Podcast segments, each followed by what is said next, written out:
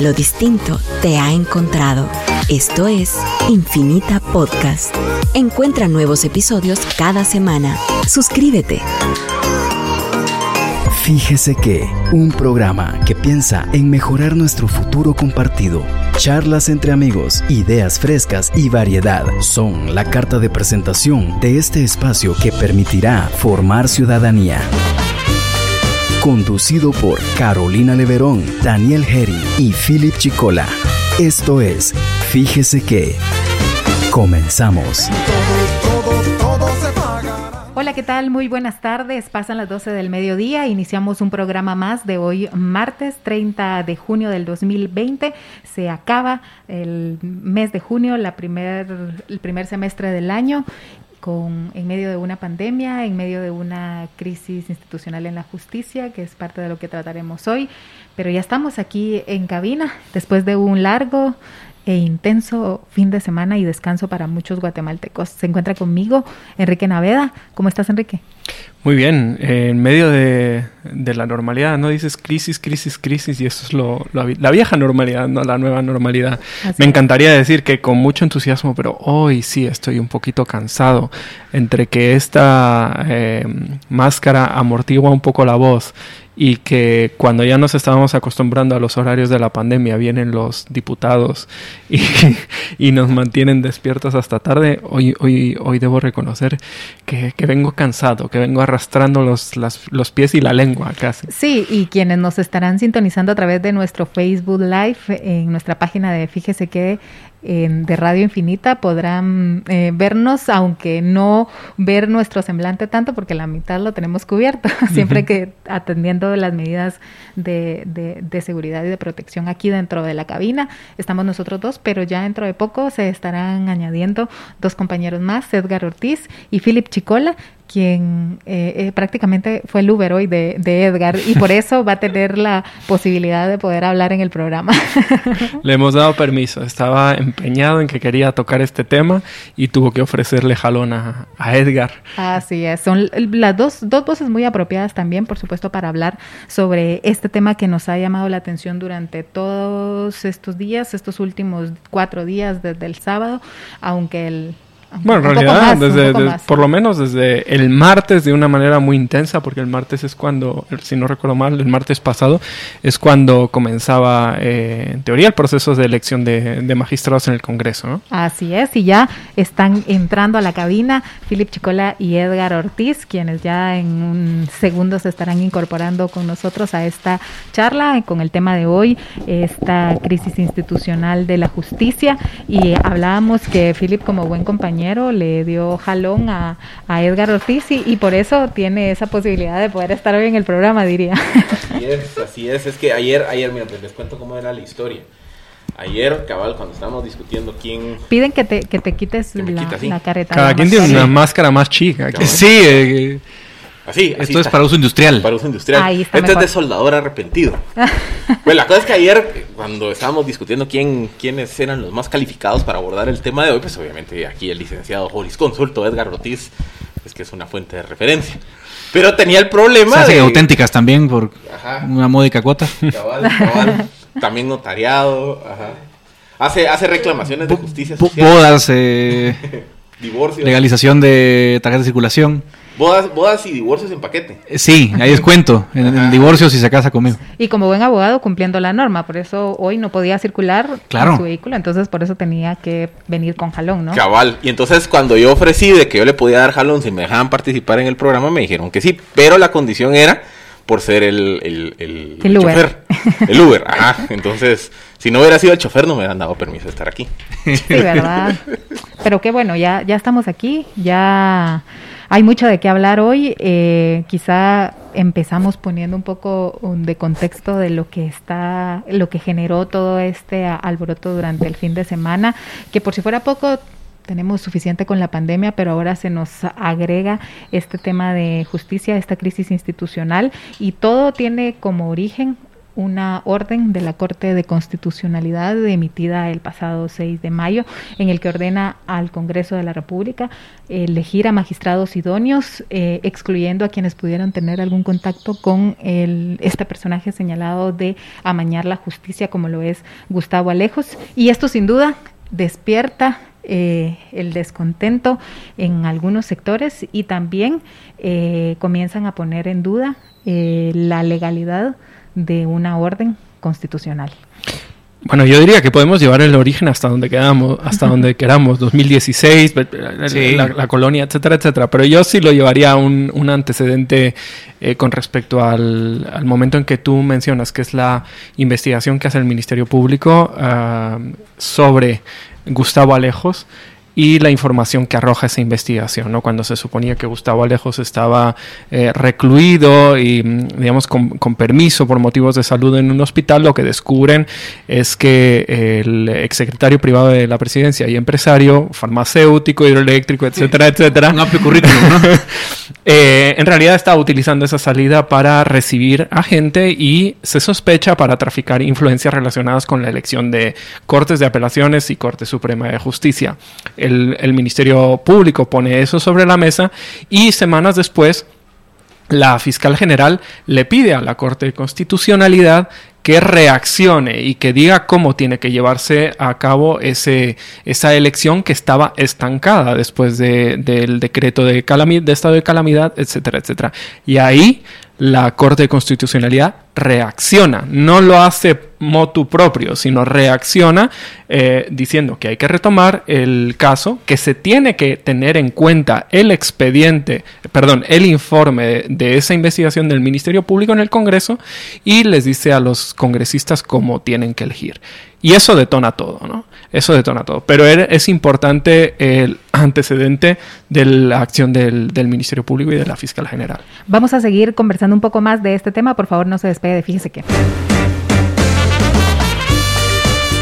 Gracias por estar en sintonía de Fíjese que seguimos en el programa junto a Edgar Ortiz, Philip Chicola y Enrique Naveda. Hoy crisis institucional en la justicia a raíz de los últimos eventos que se han registrado en nuestro país. Queremos eh, poner, contextualizar y dar una opinión legal y nosotros los comunicadores tratar de traducirlo al, castellano. al castellano y a lo más entendible. Pero justo estábamos hablando del origen de esa resolución de la Corte de Constitucionalidad. Yo creo que eh, ahí Enrique hizo una muy buena síntesis, ¿no? De dónde, de dónde estábamos. Y yo creo que a la Corte incluso se portó buena gente, porque una opción, da las, los indicios de esas reuniones ahí con presuntamente carne asada, cerveza, quién sabe qué más, con, con Gustavo Alejos, obviamente entramos en un terreno que, que creo que a mucha gente en este país le cuesta entender, que se llama conflicto de interés.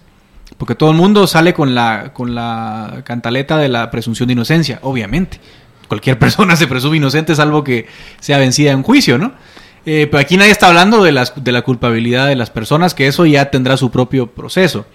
Pero me parece a mí eh, difícil entender que mucha gente no vea el conflicto de interés enorme que generó reunirse con un procesado que además colecciona casos, así como eh, como el Madrid Champions, ¿verdad? O sea, tiene cinco casos y quién sabe si hay sexto, séptimo, octavo.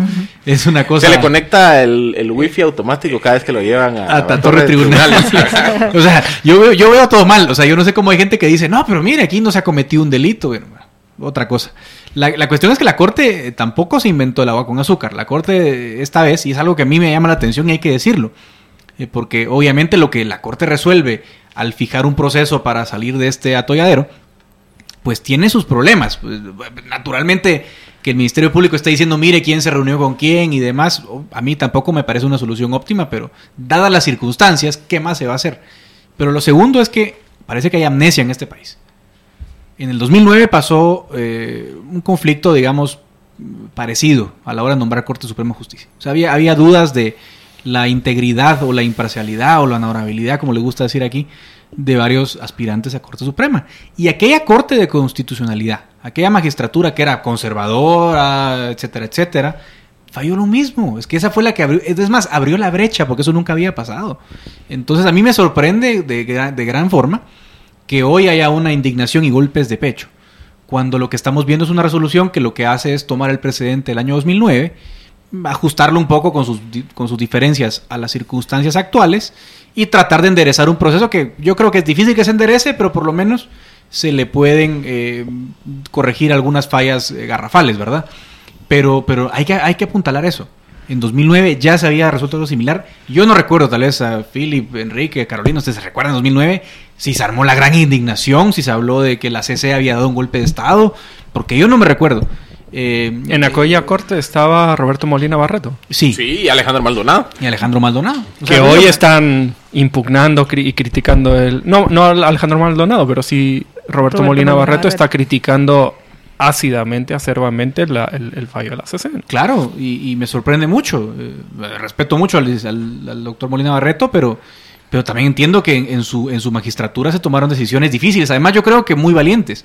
Yo, yo sí admiro mucho esa corte porque creo que en aquel momento también evitó una captura, digamos, descarada de la Corte Suprema de Justicia. Pero hay que entender que esa misma jurisprudencia, pues, es la que ha marcado la pauta para lo que, para lo que ha pasado ahora, ¿no? De hecho, hay un argumento por ahí de que la situación, de que este caso eh, es una situación política y que debe resolverse de forma legal.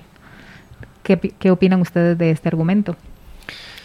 A ver, yo, yo, hay, hay, dos elementos eh, que hay que tener en cuenta en la lectura de esta situación. El primero, y ya lo exponía Edgar también en, en un artículo eh, que publicó hace unos días, es puramente, si se quiere, eh, interpretativo. y tiene que ver con una lectura de, del contexto en, en, los últimos años, ¿no? Y de la evolución de ciertos procesos de justicia, de lucha contra la impunidad. Y es que a mi juicio, muy claramente lo que está pasando ahora es eh, el último coletazo de una iniciativa política para procurar impunidad a ciertos grupos que se han visto contra las cuerdas en los últimos años y que eh, en ese empeño han visto alineados sus intereses, con independencia de que en otras circunstancias sean adversarios entre sí mismos, como puede pasar con Gustavo Alejos y, cierto eh, sector del empresariado tradicional. Esa digamos que es la interpretación del largo aliento. Y ahora eh, se está intentando ah, disfrazar ese movimiento con eh, delicadezas eh, o tecnicismos legales. pero los tecnicismos legales no dejan de ser relevantes a la hora de resolver el, problema. la atención a la constitución, la atención a los procedimientos, etcétera, etcétera. Se está moviendo eh, eh, todo toda la disputa hacia ese ámbito que es mucho más delicado, que es mucho más complejo de entender para la mayoría de la gente y que se va a dirimir fundamentalmente entre expertos, aunque en última instancia atravesado por todo el poder de quienes están participando en, en esa disputa. Pero nos están tratando de sacar a todos los demás y darle una apariencia de derecho a lo que no es más que una, eh, una intención de instalar eh, la, impunidad que, se ha intentado procurar desde que se trató de expulsar a la CICIG y se logró, ¿verdad? Y justamente a ese tema quería ir. ¿Qué similitudes, eh, quizá Philip ahí puede ampliarnos, hay entre lo que estamos viendo ahora y lo que se dio en su momento cuando inició esta, esta guerra anti, anti -CICIG? Es que yo, esta, esta película ya la vimos porque ofensivas contra la CC, se recordarán que se dio tal vez la más fuerte en enero del 2019, justamente en el marco de la crisis que había sobre la decisión entonces del presidente Jim Morales de, dar por terminado unilateralmente el, acuerdo de la CICIG. Eh, se recordarán que, un, que paralelo a ello, pues había toda una discusión de si la Corte de Constitucionalidad se había extralimitado al haber suspendido la, aquella comunicación del gobierno de Guatemala para pedir la salida del entonces embajador de Suecia, Anders Kompas. Y entonces eh, se repite básicamente la misma historia. Hay un actor externo, eh, un abogado que presenta una solicitud de antejuicio en contra de los magistrados y la Corte Suprema de Justicia, en un acto pues bastante atípico en ese momento, tramita la solicitud de antejuicio, se traslada el mismo al Congreso y la Corte de Constitucionalidad, eh, pues suspende el acto con exactamente los mismos argumentos de lo que vimos ahora, que eh, básicamente no se puede perseguir a un magistrado constitucional por el contenido de las resoluciones. ¿Qué pasa en ese momento? Es que en ese momento se da un escenario que le podríamos catalogar como el escenario nuclear o que Quique prefiere la, idea del Mexican Standoff, que es básicamente esa idea, digamos, el, escenario nuclear, el Mexican Standoff, básicamente es un, es un juego, o sea, en teoría de juegos, en donde hay dos actores que no pueden salir, digamos, sin dañarse si alguno de los dos inicia la agresión. Entonces, básicamente es un ejemplo de cómo hay un momento en donde si escala mucho la tensión, digamos, en un conflicto, y uno de los dos inicia la agresión contra su rival, el efecto será que va a salir igualmente agredido. El, escenario nuclear, o sea, ¿por qué Estados Unidos y la Unión Soviética no usaron armas nucleares? Porque el primero que apachaba el botón iba a destruir parte del, contrario, pero el contrario le iba a dar tiempo de reaccionar, entonces iban al escenario de la, destrucción mutua. Eh, ¿Cómo se materializa eso en el escenario actual? Bueno, básicamente la, pregunta del millón es, ok, ¿qué, tan, ¿qué tanto están dispuestos los dos lados del conflicto a seguir escalando la disputa? Por ejemplo, la Corte de Constitucionalidad podía, porque ya lo hizo, eh, ordenar que se certificara lo conducente contra el Congreso por desobediencia. Y el Congreso podría venir y desobedecer completamente lo resuelto por la CC y continuar el trámite del antejuicio. Que ya lo hizo. Que ya lo hizo. Entonces, ¿qué pasa? El, eh, esto que está ocurriendo ahora. Todo esto pasó anoche en Pasó anoche entre las 6 de la tarde y ahorita a mediodía del, del martes. Ese escenario no se dio en el 2019. En el 2019, básicamente hubo un escenario en donde la Corte de Constitucionalidad se guardó o digamos trató de reducir la tensión no certificando lo conducente contra los actores, que en ese caso el gobierno, eh, y del otro lado, pues no hubo un proceso de parte del Congreso de continuar el trámite del antejuicio. Incluso el, propio ejecutivo de Jimmy Morales siempre parecía estar pisando la línea, pero nunca traspasándola, caminando por encima de ella, amenazando, fingiendo que, le iba a superar, pero nunca haciéndolo de manera evidente. Correcto, y digamos, esa es la diferencia de lo que está pasando ahora en 2020, lo que pasó en 2019. Y es que esa primera frontera de la desescalada ya se cruzó. Y es, la Corte certifica lo conducente y el Congreso sigue dándole trámite al antejuicio. La pregunta del millón es que ahora el siguiente actor que va a estar involucrado en este proceso es el Ministerio Público, por cualquiera de las dos vías. ¿Por qué? Porque al certificar lo conducente, ahora el Ministerio Público tiene que evaluar si presenta una solicitud de antejuicio contra los diputados. Pero por otro lado, si el Congreso sigue conociendo el antejuicio, Eventualmente también la decisión de si proceder penalmente contra los magistrados de la CC va a caer en el Ministerio Público. O sea, el Ministerio Público se vuelve un árbitro ahora que va a poder reducir la tensión o escalar la tensión o mover la balanza hacia un lado o hacia el otro. Porque el Congreso, el, el, Ministerio Público hoy podría iniciar diligencias de antejuicio contra los diputados, lo cual sería ponerse del lado de la CC. La otra alternativa es que el Ministerio Público no haga nada espera si el Congreso, digamos, reduce su actuación en cuanto a continuar el trámite del antejuicio y ver si la acción del Ministerio Público contribuye a desescalar el conflicto. Y es un, y es un escenario más revelador eh, y más delicado para Consuelo Porras, la, la fiscal general, por dos motivos. El primero es porque eh, la famosa idea de vigilancia que ella instauró durante todo el pleito entre la CICIG, la CC y el, y el Ejecutivo y el Congreso, eh, nunca escaló porque, como dice eh, Philip, nunca traspasaron de manera manifiesta esa frontera y ella pudo mantenerse en un segundo plano contemporizando ahora ya se traspasó esa frontera de manera manifiesta. Ese es el primer elemento. El segundo es que a la Corte de Constitucionalidad o a sus magistrados los están demandando por haber tomado una decisión, por haber emitido eh, resoluciones, opiniones, etcétera, que ella en 2017 avaló y protegió. Es decir, hay un, hay un documento de 2017 en el que ella como magistrada dice no se puede permitir a eh, la persecución de los magistrados de la Corte de Constitucionalidad por las opiniones emitidas en sentencia o auto. En realidad hay más precedentes. Sí, pero ese mismo está firmado por ella. Ahora, si no defiende eso, implica desdecirse de la que fue su opinión. Sí. ¿Cómo procederá el Ministerio Público y la Fiscal General ahora, Edgar? Yo, yo lo que pasa es que ahora veo, veo que tiene menos margen de maniobra. El Ministerio Público tiene que, hay una denuncia, tiene que actuar. Es que tampoco, ahí no hay mucho margen de, discreción. a ver si... Eh, tiene que actuar, claro, se puede jugar con los días, con las horas, etcétera, etcétera. Eh, pues obviamente entiendo que aquí también el ingrediente político va a pesar. Estás peleando con el Congreso, con, todo el poder político, o sea, tampoco... Yo entiendo aquí que la tensión en el MP debe ser ahorita de un tamaño muy grande, pero no hay mucho que discutir, hay una, desobediencia, tampoco es un delito capital de momento, porque es una desobediencia que se paga con una multa, en términos penales no es así tampoco la guerra nuclear todavía, Pero, pero no hay mucho que discutir. La, la, la, la Corte le dice al Congreso, remítame el original del antejuicio. Y el Congreso le dice, no. ¿No? Aquí ¿Quién es el responsable legal de esa desobediencia en el Congreso? Yo creo que la Comisión Permanente porque la, autoridad a la que se le pide ese documento es a la Comisión Permanente. Todos los integrantes, no el presidente solo del Congreso. Yo creo que desobedecen todos porque nadie está obligado a, digamos, a, seguir órdenes ilegales, que no es lo mismo que resoluciones, ¿verdad? Que hay como un diputado hoy decía, nadie está obligado a cumplir órdenes ilegales, sí, pues que las resoluciones son otra cosa, ¿verdad? Entonces, si el presidente del Congreso dice no lo entreguen, los demás miembros de la comisión permanente tienen que decir, mire, disculpe, pero eso es ilegal. Eh, la Corte me está pidiendo un documento, yo tengo que obedecer una resolución de la Corte.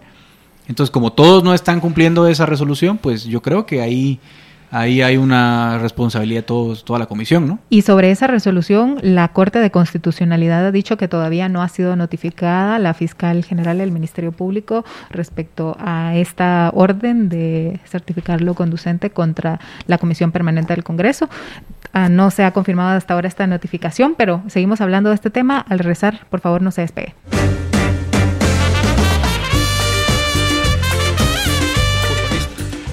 Gracias por continuar en sintonía de Fíjese que le recordamos estamos a través de las redes sociales en la página de Radio Infinita y de Fíjese que también puede hacer llegar sus comentarios, opiniones o preguntas a través del 5741 1290 hoy con el tema crisis institucional de la justicia en medio de que se están que se han confirmado más de 17 mil casos de coronavirus en nuestro país. Vamos a tener en este momento una llamada con Osvaldo Samayoa, abogado y miembro del Centro de Estudios de Guatemala, quien se une a esta conversación para analizar todo lo ocurrido en los últimos días respecto a eh, esta eh, posible desobediencia que, se, que, existe eh, al máximo orden constitucional y pues justamente uno de los temas que salió en estos últimos días fue ese fallo que emitieron magistrados suplentes de la Corte Suprema de Justicia, algunos de ellos que han sido cuestionados y otros señalados de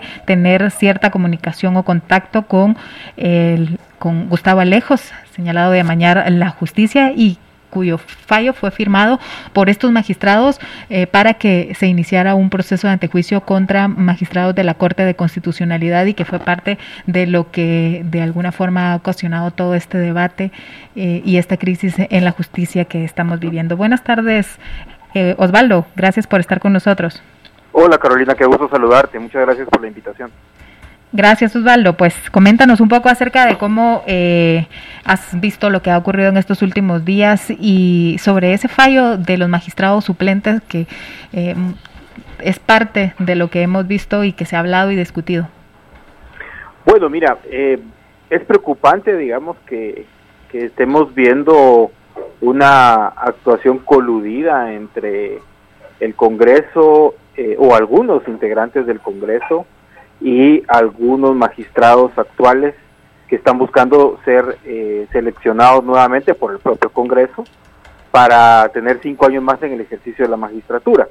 Ese, digamos, es el primer tema que preocupa porque em, tenemos que, ser claros, digamos, el, el amparo que, que, otorgó la Corte de Constitucionalidad al Ministerio Público, lo que está buscando es evitar que personas que se sospeche que eh, negociaron previamente ser seleccionadas como magistrados eh, y que por lo tanto no garanticen independencia judicial eh, sean sean pues nombrados digamos en estos en estos puestos. Esto porque no lo que decía no nos van a dar la garantía de ser independientes a la hora de tener casos de trascendencia en, en sus manos. Ahora también debo decirte que no es nuevo no es nuevo que existan intenciones de eh, destruir, digamos, la Corte de Constitucionalidad desde lo político y tampoco intenciones de destituir a magistrados desde eh, solicitudes de quitar antejuicios y otros temas. Por eso hay una jurisprudencia muy, muy amplia de la propia Corte que se viene dando desde 1995 para eh, proteger a sus magistrados en las resoluciones que emiten, ¿verdad? Osvaldo, ¿qué tal? Edgar te saluda, ¿cómo estás? ¿Qué tal, Edgar? Qué gusto saludarte. Ahora hablemos un poquito de, las consecuencias, ¿no? Porque creo que a mí no me deja muchas dudas que el Congreso ha retado ya a la Corte, ¿no? O sea, anoche dijo, pues mire, su resolución me da un poquito igual, no la voy a cumplir. Em, ¿Vos qué, qué, debería ser el Ministerio Público, a, tu criterio? Digamos que hay una desobediencia, obviamente, pero, pero ¿hasta dónde pueden llegar las consecuencias de esa abierta desobediencia? Y más o menos qué hoja de ruta ves en, en tu caso. Algunos hablan de, de la, de la destitución de los funcionarios, pero hay otro artículo que habla de los cargos de elección popular. En general, ¿cuál es tu visión al respecto? Mira, estamos frente a una, una flagrancia, ¿verdad?, de, esta desobediencia. Y si nos basamos en, el antejuicio, digamos, que tienen, o el procedimiento, más que en el antejuicio, el procedimiento que la propia Constitución da sobre los pues, que, miembros de la Junta Directiva del Congreso o de la Comisión Permanente, pues estos deberían de ser puestos a disposición de esta propia comisión, pero quienes quienes violentaron en este caso, quienes están incurriendo en desobediencia, es la comisión permanente. Así que a mí me parece eh, eh, que tendríamos que observar un ministerio público que cite eh, inmediatamente a esta comisión permanente y que la citación sea en el marco de tener conocimiento o tomarles una declaración fiscal para eh, con esto determinar eh, la judicialización del mismo, es decir, presentarlo frente a un juez. Y eh, desde mi particular punto de vista creo que debería el Ministerio Público oficiarle al Congreso de la República que se convoque, bueno, que, que la dirección del, del Congreso, quien no sea quien sea parte de la Junta Directiva, pero que no sea parte de esta comisión permanente, que ejerza las funciones en lugar del presidente, eh, convoque a un pleno para que éste pueda conocer esta situación. Me parece que aquí hay un punto clave. El Congreso es soberano y sus decisiones se toman por la, por la Asamblea General de sus representantes y no solamente por un pequeño, por un pequeño grupo. Entonces me parece que lo, lo, esencial que el Ministerio Público puede hacer ahora es citar ya a los diputados que pertenecen a esta comisión e iniciar a tomar declaraciones fiscales. Esto te lo digo porque no encontramos un procedimiento eh, eh, distinto, digamos, dentro de la Constitución, por la forma en que ha regulado cómo la Comisión Permanente en Flagrancia debería de eh, actuar, ¿verdad? Hay muchas dudas aquí de parte de la audiencia donde señalan si es em, si se puede solicitar una orden de detención sin, sin necesidad de que sea por la vía de antejuicio contra los diputados. Yo creo que yo creo que no mm, es difícil que se vaya a solicitar una orden de detención porque digamos aquí no estamos eh, digamos, el Congreso, el diputado en sí mismo, las prerrogativas que tiene los diputados, tienen una particular consideración que quedó regulada en el ámbito constitucional. Y es esto donde son presentados primero frente a ellos mismos, que es algo discutible totalmente, pero que así quedó eh, eh, regulado en la Constitución y que tenemos que observarlo eh, previamente. Digamos, no solamente estamos hablando de su inmunidad personal para no ser detenidos ni juzgados, sino hay una declaración previa de la Corte Suprema, sino que en el caso de flagrante delito, este debe ser puesto inmediatamente frente a la Junta Directiva o la Comisión Permanente. Y como en este caso es la propia Comisión Permanente del Congreso quien está incurriendo en esto, mi criterio es que eh, deberíamos de encontrar un un pleno del Congreso, un pleno de diputados representantes eh, eh, reunido para poder conocer este tipo de este tipo de circunstancias. El procedimiento no está regulado en la ley del organismo judicial, eh, perdón, legislativo, y no está regulado tampoco en, el, en, la Constitución.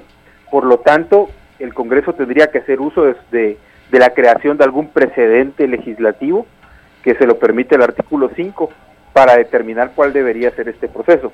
Pero veo muy lejano que los vaya que vaya a pedirse una orden de detención. Veo muy cercano que se les vaya a citar a una fiscalía y que en esta fiscalía se tome declaraciones para eh, conocer la, versión de ellos. Ahora, buenísimo, digamos, hasta ahí estamos como explorando, además, además muy interesante la, la exploración, Osvaldo, porque es bastante obvio que la ley nunca previó una situación como esta, ¿verdad? Creo que estamos ante un terreno inexplorado. Ahora, eso sería un poco la, la, parte penal, pero digamos, en, en, en, esta lucha, en esta confrontación Congreso-Corte de Constitucionalidad, eh, al margen de lo penal, ¿cómo queda ahí el proceso de, de, cumplimiento de lo que resuelve la Corte en el amparo provisional?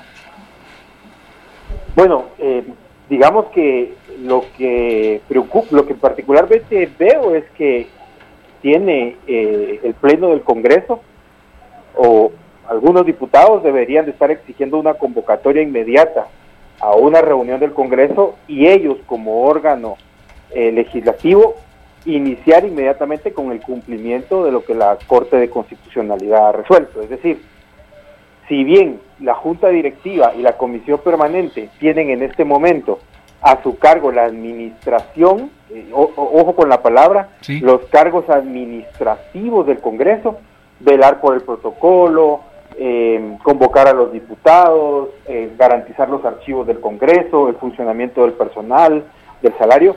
Esto no quiere, esto no quiere decir que ellos sean los únicos responsables de cumplir con lo que la Corte de Constitucionalidad ha resuelto. Y por sobre ellos está el Pleno de Diputados.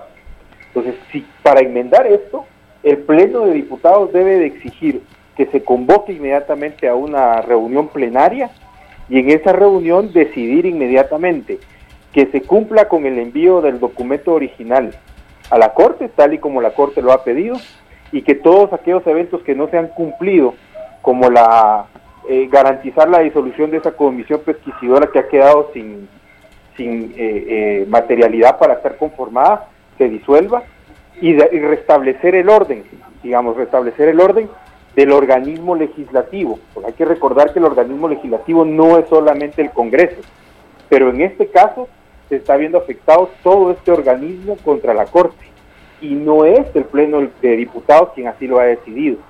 Por lo tanto, el Pleno debe de darle cumplimiento eh, y entrar en un debate sobre qué situación o, cómo van a eh, enfrentar a sus pares, que sería en este caso a los, a los diputados de la comisión permanente, y eh, eh, esa discusión puede llevar incluso a sanciones de vetar a estos como representantes o de pronunciarse en nombre del Congreso. Osvaldo, ¿qué tal? Te saluda Enrique Naveda. Mm, me gustaría dar un, un, paso atrás. Eh, para permitir eh, que, nuestra audiencia entienda un poco el, el, panorama, no solo los próximos pasos, lo que puede suponer en términos procedimentales, sino que nos ayudes a, compro desde ayer, bueno, en realidad desde hace varias semanas, pero particularmente ayer se armó una maraña de información, desinformación, vacíos de información mezclados con debates filosóficos eh, sobre, sobre el constitucionalismo, el derecho, etcétera, etcétera. Y a mí me gustaría que intentes resumirnos eh, de una manera muy breve cuáles son los principales debates doctrinarios que hay con respecto a esto cuáles son los, em, las dudas de procedimiento y los vacíos de información que tenemos hoy por hoy, porque algunos dicen que la, la CC eh, se autoamparó y eso es ilegítimo, otros están diciendo que la Corte Suprema de Justicia eh, permitió que se integrara em, de forma irregular, de forma irregular eh, el, el, conjunto de magistrados que, que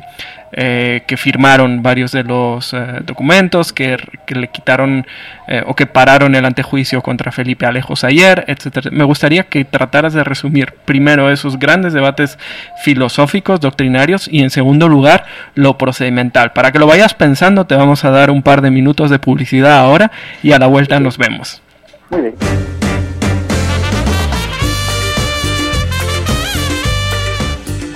Gracias por estar en sintonía de Fíjese que continuamos vía telefónica con el abogado Osvaldo Samayoa, quien se fue pensando una, una respuesta que el, de la pregunta que le hacía eh, Enrique Naveda. Adelante, Osvaldo. Sí, eh, hay una situación que, que puede ser manipulada, digamos, y que yo creo que está siendo manipulada por algunas personas, sobre todo eh, los diputados. Eh, este, este, esta primera situación que está siendo manipulada es de que si ellos tienen la función de seleccionar a los magistrados de salas de apelaciones y de Corte Suprema de Justicia, ¿por qué tiene que meterse el Ministerio Público o por qué tiene que meterse la Corte de Constitucionalidad? cada vez, y, y esto hay que explicarlo desde un punto en donde existe eh, métodos, existen métodos que incluso han quedado dentro de la Constitución regulados que tienden a proteger los derechos fundamentales de todos nosotros. Uno de estos derechos fundamentales es el derecho a la independencia judicial, eh, que está garantizado como una independencia externa, es decir, nadie puede meterse con el organismo judicial, pero también una independencia interna. Los jueces deben de ser totalmente independientes, el juez, la persona. Entonces, cuando el Ministerio Público duda de que la conformación de, las, de los listados, para estos listados seleccionar, duda porque algunos de estas personas se reunieron con una persona que incluso está detenida y se sabe y se conoce que hay negociaciones para ya ser seleccionada. En ese momento hay una duda, hay una amenaza posible a la violación al derecho fundamental de todos los habitantes de eh, violentar el derecho a la independencia judicial. Este método de protección aquí es el amparo y la Corte resuelve otorgando este amparo. Ahora, resulta ser que por resolver de estas maneras, la Corte de Constitucionalidad ha estado bajo, bajo ataque y uno de los participantes dentro de este proceso eh, presenta, presenta una solicitud de levantarle el antejuicio a los magistrados de la CC. Esto crea otro tema de discusión. ¿Tiene legitimidad para presentarlo o no? Por ser una de las partes en conflicto de intereses.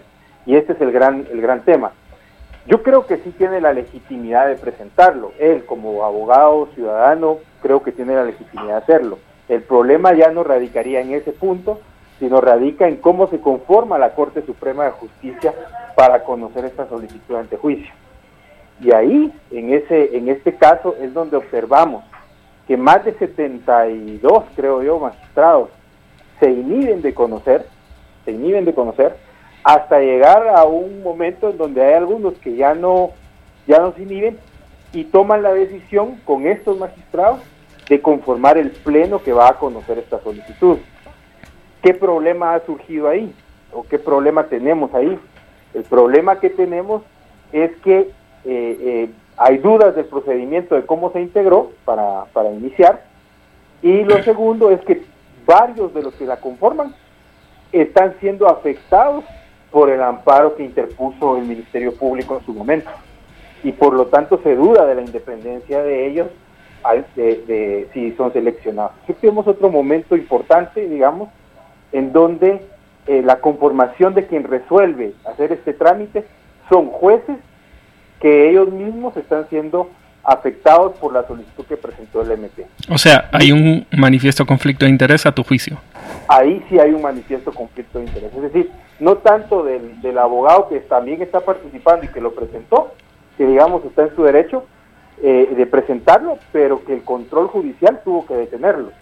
Pero el control judicial no lo pudo detener porque también son parte de los afectados. Ahí hay un conflicto de interés. ¿Verdad? Eh, ahí es donde está radicado. Y entonces este órgano eh, legalmente eh, puede que haya procedido bien, pero ya no hay legitimidad en la acción que está haciendo.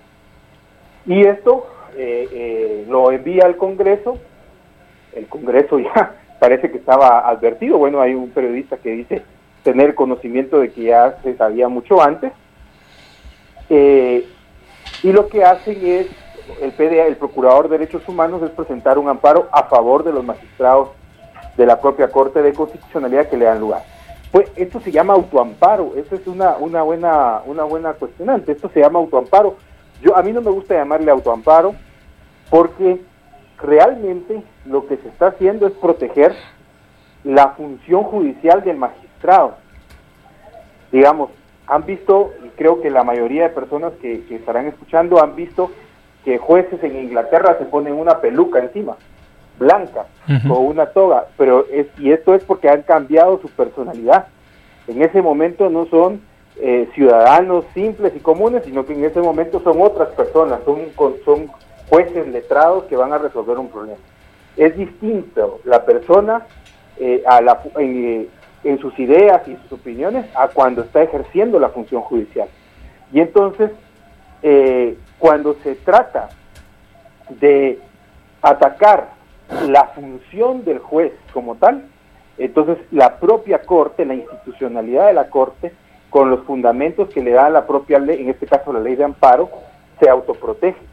Y yo no le llamo autoamparo, se autoprotege la institución, como protegiendo a sus integrantes. Y para esto, los miembros actuales no es que se lo hayan inventado para cuidarse a sí mismos, es que hay una serie de elementos ya regulados en la legislación, hay principios de derecho internacional y hay jurisprudencia interna suficiente que nos da esta, eh, eh, este camino a seguir para evitar un rompimiento de orden constitucional. Solo una pregunta, en, antes de, que pasara a otro tema, que una pregunta a la que perfectamente podrías no tener respuesta, porque para eso hay que ver detalladamente el expediente, pero eh, claro, un poco lo mencionabas antes para nuestra audiencia, cuando no, digamos, quienes suplen a los magistrados de la Corte Suprema de Justicia, como en este caso, ¿no? Porque algunos se, se inhiben de conocer la ley de los organismos judiciales, nos dice que hay que llamar primero a los presidentes de salas de apelaciones de la capital. Sí. Eh, y si no a sus eh, vocales y si no a sus suplentes. Y aquí estamos viendo magistrados de sala de Retaluleu, por ejemplo. Eh, ¿Realmente se inhibieron? O sea, ¿sabemos o, tenés conocimiento de que sí se respetó esa sucesión o a lo mejor hay dudas razonables de que incluso ni siquiera esa sucesión se hizo correctamente? Porque eso puede ser un problema luego, ¿no? Yo te diría, hay dudas razonables y, y por lo siguiente, no, es, no consta en el expediente no consta en la resolución eh, que se haya cumplido con el procedimiento. Es decir, recordemos que todo lo que emite un juez tiene que estar motivado. Entonces, el por qué eh, yo, magistrado Retaluleu, llego a estar integrando Corte Suprema de Justicia tiene que tener una motivación. Es decir, hay un proceso que se siguió hasta llegar a mí. Entonces debería de constar, aunque fuera un expediente muy largo, debería de constar en esta resolución que se siguieron los procedimientos y cómo se fue agotando cada uno de los nombramientos y de las inhibitorias hasta llegar a esta persona para revestirme de legalidad y de legitimidad. Entonces no tengo, no tengo evidencia de que se haya cumplido, eh, eh, pero sí tengo la duda razonable porque no tengo o no encuentro una resolución con las motivaciones suficientes de por qué él tuvo que actuar. Osvaldo, en ese sentido ah, hay mucha gente que lo está viendo como un espejo o algunos que critican a la CSJ por haber incurrido, o a los magistrados por haber incurrido en ese tipo de conflicto de interés, pero otra gente dice, no, eso es lo que hizo la Corte de Constitucionalidad y tres de sus magistrados, eh, si no recuerdo mal, Francisco Matavela, Gloria Porras y Juan Erges Mejía. Eh, no sé si a Neftalí lo, lo incluye. Se, excluye, creo que... Em, porque ellos mismos eh, atienden un caso que les afecta y así se alega que incurren en, conflicto de interés y que tenían que haberse inhibido, tenían que haber dejado espacio a otros, a suplentes, eh, para fallar en un tema que los, los atañía. ¿Por qué crees tú que es distinto un caso de, del otro? ¿Por qué los de la Corte de Constitucionalidad eh, no se les puede reclamar el no haberse inhibido si es que no se les puede reclamar? Bueno, por, por algunas cosas muy particulares. Primero porque es un tribunal que no tiene tribunal de alzada, digamos. No hay un tribunal superior a él que pueda conocer en segunda instancia eh, las decisiones que tome. ¿Por qué? Bueno, porque es un órgano, es un tribunal que está llamado a, garantizar el orden constitucional y velar por el cumplimiento de la Constitución. Eh, esto, digamos, como aceptación, tiene un elemento eh, fundamental, que es un principio de necesidad. Hay una necesidad no de protegerme a mí como magistrado, digamos, sino que hay una necesidad de proteger al órgano constitucional, al tribunal en sí mismo.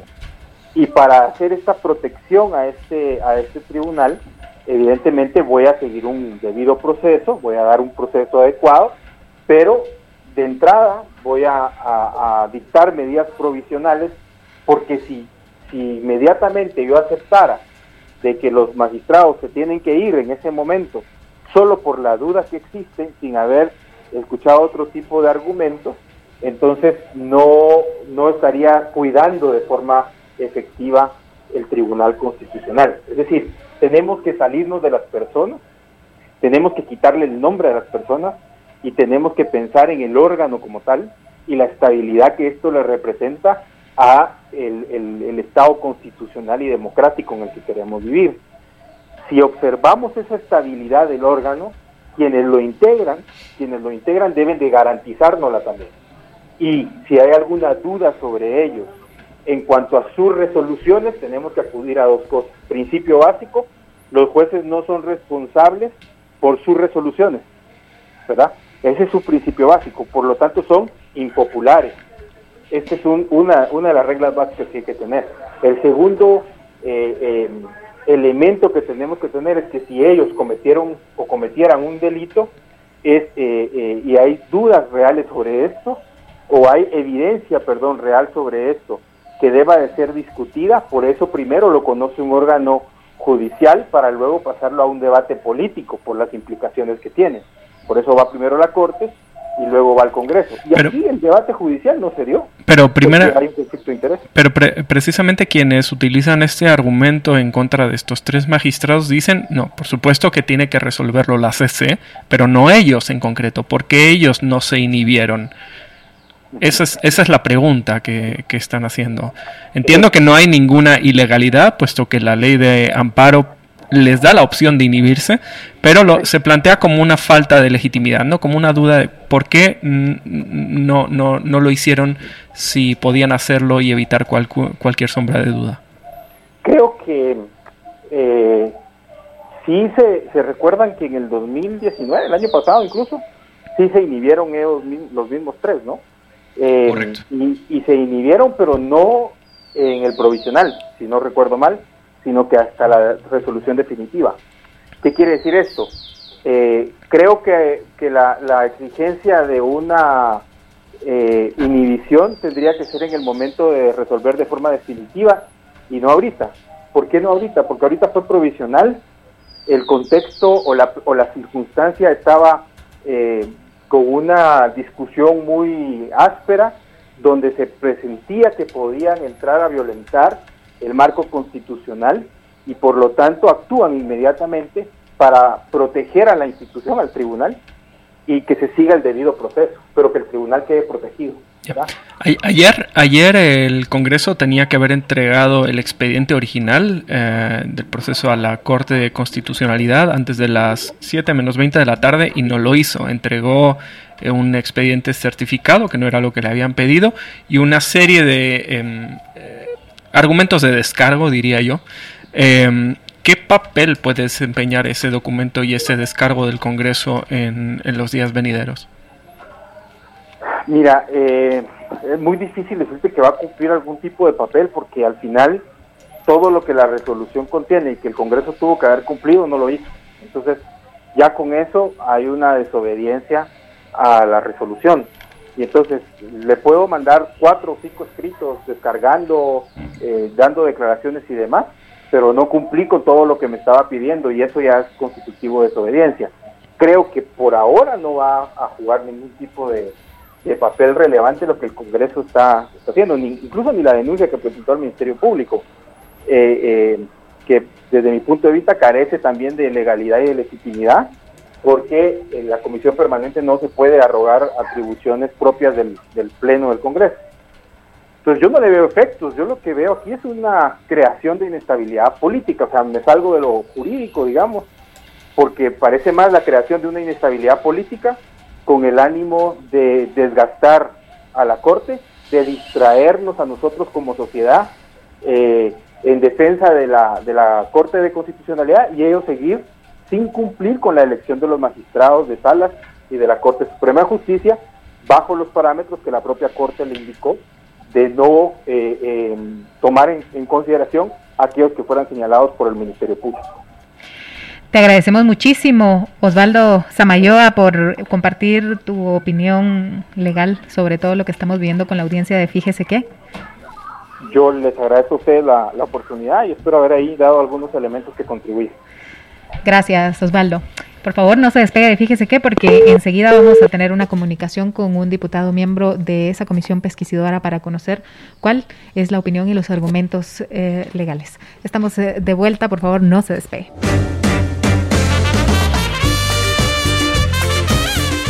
Gracias por estar en sintonía de Fíjese que hoy con el tema crisis institucional en la justicia. Em, anoche, justamente, el Congreso, la Comisión Permanente del Congreso envió un memorial final a la Corte de Constitucionalidad, más no lo que le estaba requiriendo la Corte en un fallo que era el expediente original del proceso de antejuicio contra magistrados de la Corte de Constitucionalidad. Y es ahí en donde inicia toda esta discusión. Queremos conocer cuál es la versión de la Comisión Permanente del Congreso de la República y por ello hemos logrado comunicación con el diputado Armando Castillo, quien también es el tercer secretario de la vicepresidencia del Congreso de la República.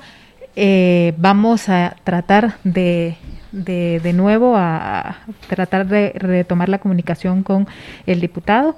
Eh, mientras tanto, hemos tenido a Osvaldo Samayoa eh, discutiendo un poco sus opiniones legales respecto a em, estos, estas resoluciones que hemos venido viendo, percibiendo y que sin duda em, de alguna forma ponen ante los ojos del mundo también la situación del país. Hoy eh, un senador estadounidense, Patrick Leahy, eh, publica un pronunciamiento en donde básicamente manifiesta su preocupación por la situación que está viviendo la Corte de Constitucionalidad.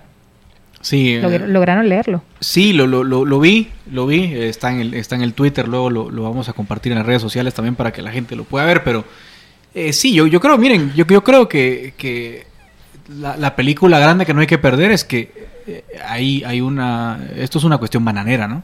O sea, abiertamente. O sea, tenés al Congreso eh, prácticamente... Pensamos que ibas a decir algo muy sofisticado. No, no, no. Es una cosa así muy burda, ¿no? Entonces, obviamente, desde el primer mundo, esto parece muy claro, ¿verdad? Parece muy claro que, que no que no, no tiene pies ni cabeza, se ve muy mal. Eh, yo sé que, que, miren, en el fondo, si uno quiere ponerse exquisito y criticar la jurisprudencia de la CC, bueno, yo mismo lo he hecho en repetidas ocasiones. De hecho, voy a publicar luego un trabajo académico. O sea, hay críticas de fondo, sistémicas, etcétera, etcétera. O sea, yo sé que si uno se quiere poner exquisito, se le pueden buscar muchas cuestiones de fondo, pero aquí la cuestión no es esa.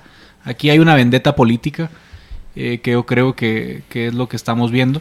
Y me parece que el pronunciamiento de, Patrick Leahy, y creo que se van a sumar otros pronunciamientos con el paso de los días o con el paso del tiempo, es ante una, una ofensiva muy burda, que es lo que estamos viendo ahora.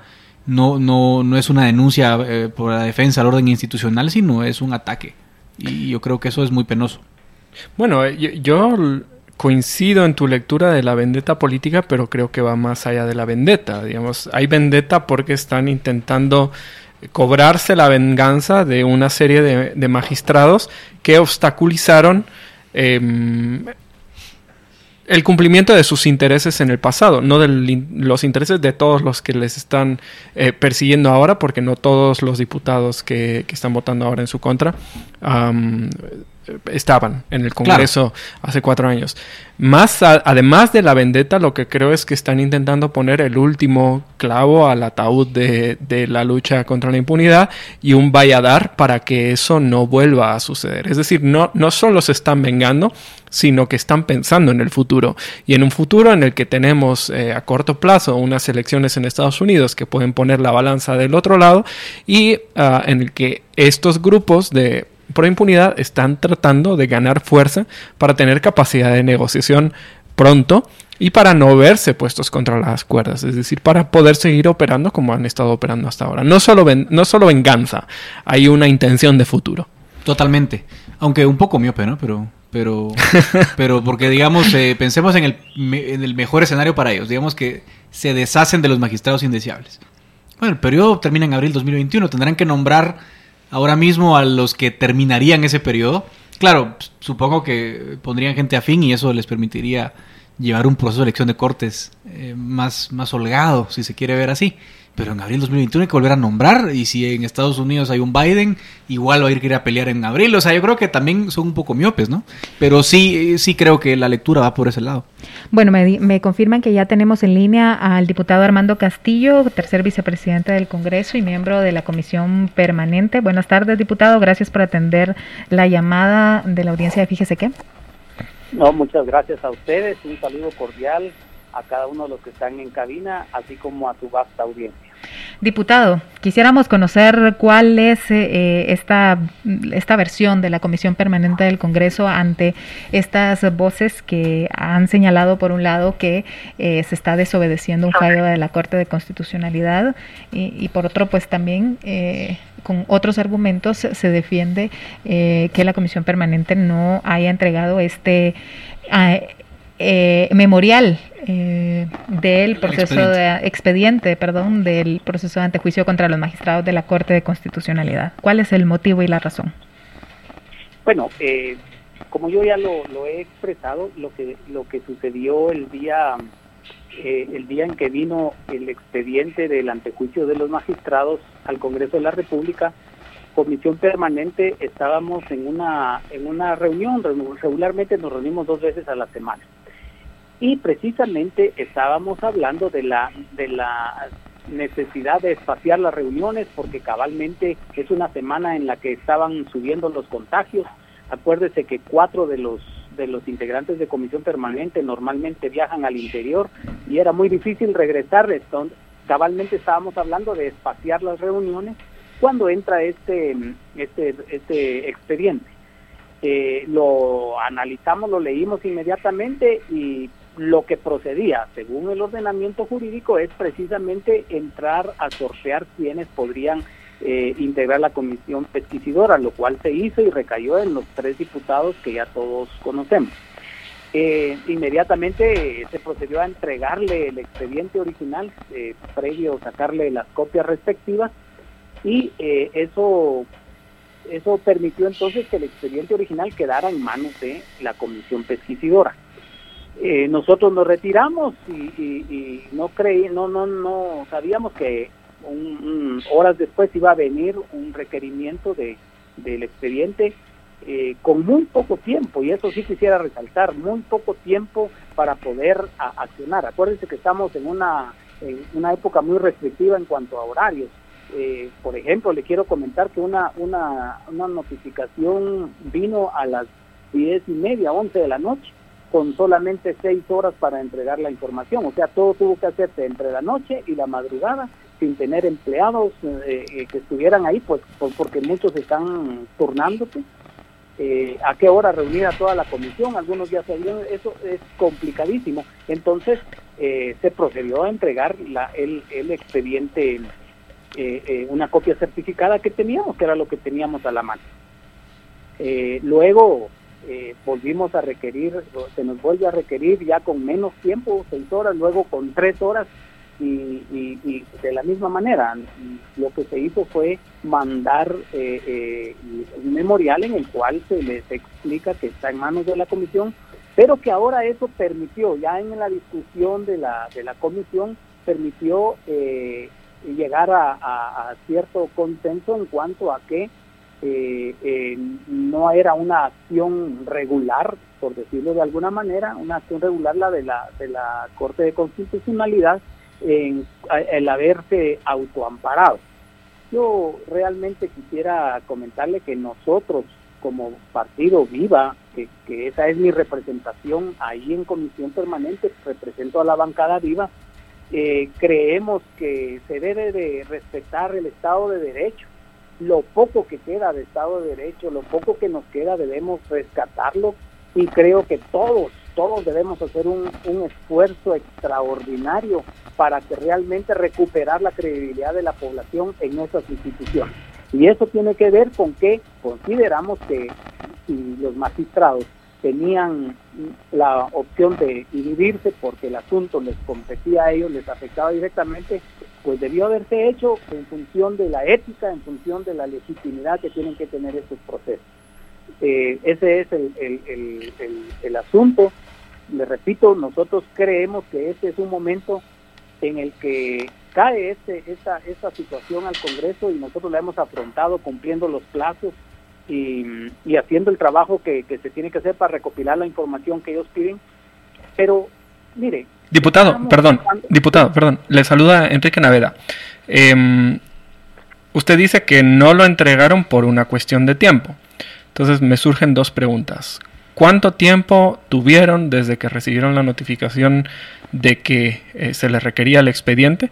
Y si es una cuestión de tiempo, entiendo que van a entregar el expediente original, porque bueno, ya, ya violaron esa eh, solicitud, pero, pero entiendo que no es por mala fe, sino porque necesitan tiempo. Entonces, ¿cuándo lo van a entregar?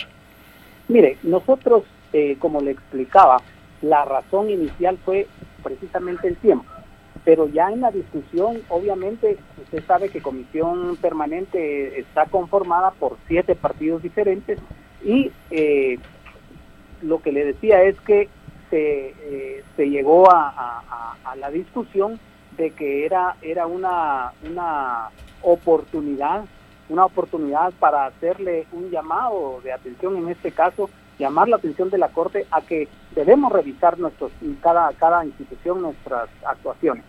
Y en este sentido, eh, eh, yo creo que en este momento todo eso quedó en manos de la, de la comisión pesticidora y ahora eh, son, son ellos quienes tienen el expediente original.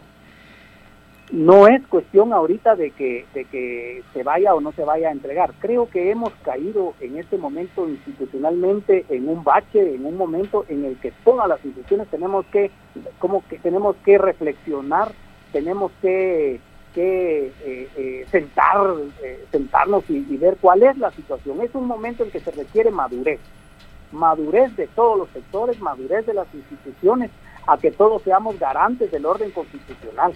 Los magistrados de la Corte de Constitucionalidad podían enmendar esas actuaciones y evitar dejar un precedente que sería funesto, un precedente de, de impunidad en todos los sectores, como le digo, organizados del país ¿Qué, pueblo en general. Disculpe, ¿qué actuación, ¿qué actuación en concreto le pediría usted a la Corte de Constitucionalidad que enmendara?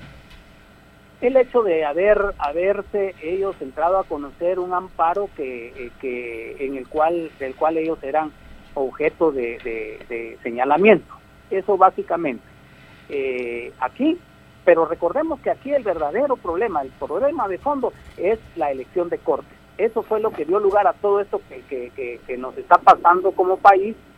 Eh, ese es otro tema, ese es un tema diferente, creo que ahí tenemos que entender que ese sistema de, elección de cortes ya es un sistema caduco, que ya no funciona, que ya nos ha dejado eh, eh, en deuda a lo que la sociedad realmente pediría de un sistema de, elección de cortes. Pero el tema ahorita en el que se centra mi, comentario en cuanto a lo que ellos, eh, eh, cómo ellos actuaron es en el hecho de haberse autoamparado. ¿En qué sistema de justicia o en, qué país eh, vamos a caer si un, un, impartidor de justicia puede eh, auto, auto conocer su tema y autoampararse y, y que ya nadie más pueda ni siquiera tener opinión al respecto? Yo creo que todos los ciudadanos estamos sujetos al imperio de la ley, seamos funcionarios o no. Una investidura no autoriza a abusar de ella para evitar las responsabilidades que nuestros actos conllevan.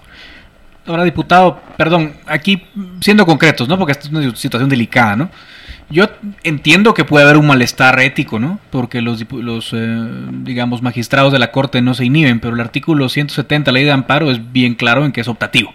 Entonces uno puede tener una crítica ética de carácter moral pero legalmente los magistrados han resuelto conforme a derecho, guste o no guste. Eh, ¿Por qué hay una insistencia y un reto, digamos, tan frontal a las órdenes de la Corte? ¿Por qué no respetar, como usted dice, el Estado de Derecho? Simplemente cumplir con un requisito que es esencial, remitir un, papel original, y, y, yo creo que eso es lo que todos queremos, ¿no? Una Guatemala en paz. ¿Por qué no se da ese paso?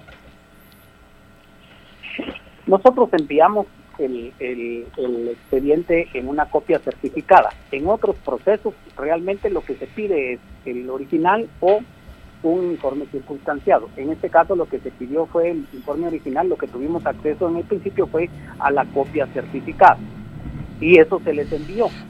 yo eh, hay un artículo, un artículo en la, en, la ley de amparo que dice que en este caso a quien debieron haberle pedido ellos el, el, el expediente es a quien promovió el antejuicio, que no fuimos nosotros, no fue el Congreso, fue la Corte Suprema de Justicia. Y entonces eh, hay una serie de elementos acá que hay que, que hay que analizar, que hay que discutir, pero como le digo, eh, eh, en un momento en que hay cierta, cierta, ¿cómo le diría? como una, una manera de, de, hacer las cosas al, al, al pedir y dar solo seis horas de noche, cuando es muy difícil que, que, todos concluyan a, una convocatoria cuando hay, hay miembros que están fuera de, la capital, es imposible. Y entonces dar una copia certificada eh, era, era una, era una, una manera de, dar una respuesta. Inicialmente sí, ¿no? Diputado, le, le pedimos por favor que se quede con nosotros porque tenemos todavía aquí un par de dudas y la audiencia fíjese que también regresamos en unos instantes. Claro. Está en ese expediente, ¿no? Gracias por continuar en sintonía de Fíjese que tenemos en línea al diputado Armando Castillo, miembro de la Comisión Permanente del Congreso de la República, eh, quien eh, nos está dando básicamente algunos de sus de los argumentos del por qué la comisión envía eh, un memorial y no el expediente original de antejuicio contra los magistrados de la Corte de Constitucionalidad. diputado, gracias por continuar con la audiencia de Fíjese que.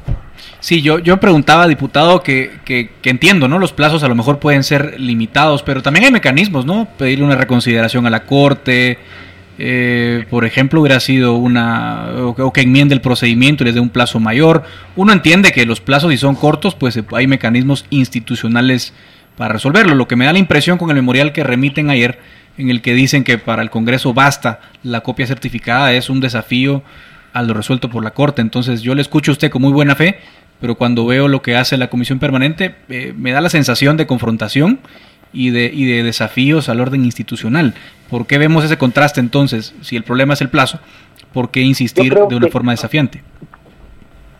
yo creo que usted usted eh, lo dice eh, de la manera en que lo percibe. No creo que en este momento no es un momento en el que debiéramos de estar hablando de, de, enmendar un, un, proceso, si entregar o no un expediente, si si si si, lo, si se cumplió. Nosotros cumplimos con los plazos, pero creo que ese no es el nuevo del asunto. Aquí el tema es que eh, eh, solamente estamos llegando como al, minuto 90 de un partido que ya que ya venía jugándose esto de un momento a otro iba a llegar este momento y creo que eh, es muy oportuno y todos los sectores, la sociedad en general debemos aprovechar este momento que, está demostrando que el, sistema ha fallado.